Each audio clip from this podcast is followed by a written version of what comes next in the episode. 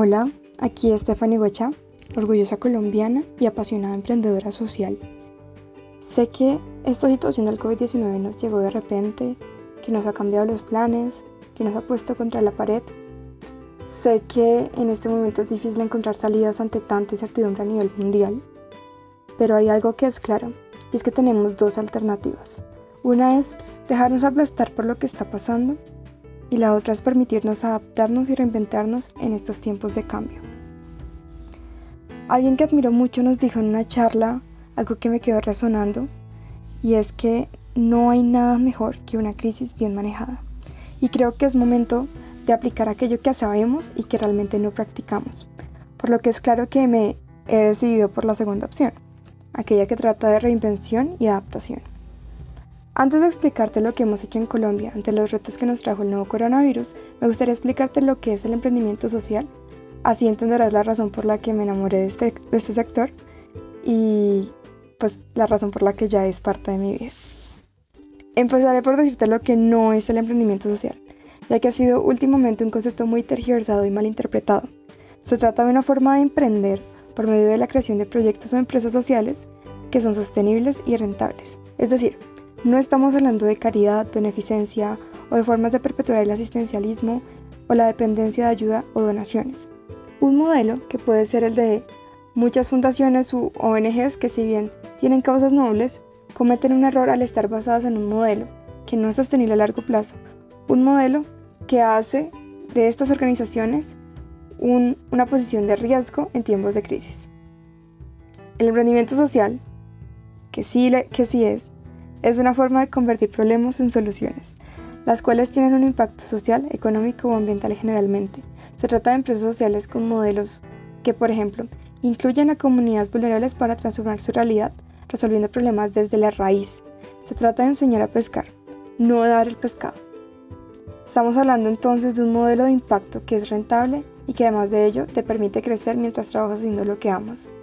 Aquello que no se siente como un trabajo porque es algo que te llena de vida, y propósito, algo que te hace levantar cada mañana con la energía y el entusiasmo de cambiar al mundo un día a la vez. De modo que mi crítica aquí va hacia aquellas empresas que se venden al mundo como socialmente responsables, cuando en realidad se aprovechan de la vulnerabilidad de comunidades para ganar lucro de una imagen sin fundamento.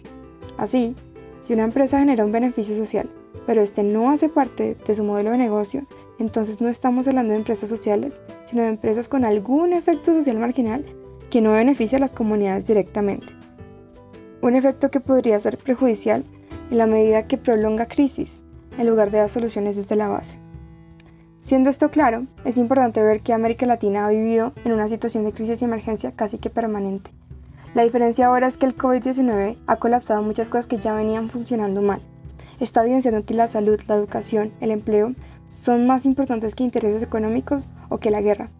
Por lo que, si al terminar la crisis la agenda cambia y le da más peso a estas áreas, sabremos que la crisis no fue tan mala después de todo. En Colombia en 2017 inició un pequeño, con un pequeño equipo un proyecto llamado Cerros de Cambio, el cual tiene lugar en un colegio en uno de los barrios más vulnerables de Bogotá. Es un proyecto de impacto social, ya que es una estrategia efectiva de movilización social en la que por medio de enseñanza de idiomas y formación de habilidades de los niños de colegio Cerros del Sur, le apuesta a los más jóvenes para que sean capaces de salir de la pobreza en menos de las 11 generaciones que según la OCDE se requieren para que esto ocurra. Somos de impacto ambiental porque con ayuda de aliados promovemos una conciencia ambiental por medio de la siembra de árboles, trabajos de huerta, compostaje y reciclaje. Y de impacto económico porque en nuestro modelo de negocio realizamos productos con plástico reciclado por medio de procesos como la impresión 3D, productos que al ser vendidos permitirán pagar la educación de más niños algo que permite que el proyecto crezca sin sacrificar el ser rentable.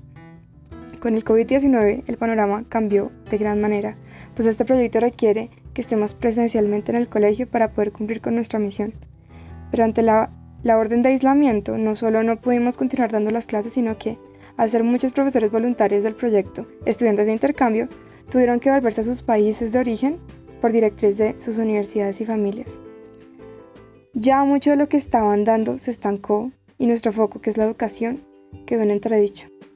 Entonces muchos dirían que la solución era migrar a clases virtuales, pero es evidente que muchos de los niños de la comunidad no tienen un computador o acceso a Internet, algo que se agrava con el hecho de que sus familias suelen vivir del día a día.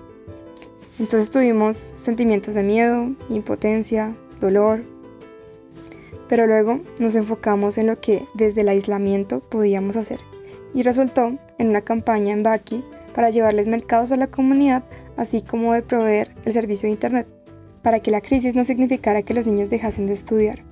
Organizamos las clases en documentos de Drive y si todo resulta, los niños podrán continuar su educación de forma virtual, porque ya incluso estamos buscando computadores para los que no tienen. De la crisis me atrevería a adelantarme a decir que nos permitiría que, una vez se normalicen las cosas, no existan barreras geográficas para que nuestros profesores voluntarios internacionales brinden clases de excelente calidad a nuestros estudiantes, y que estos, una vez con habilidades afianzadas y suficiencia en idiomas, puedan enfrentar el mundo sin tantas limitaciones estructurales.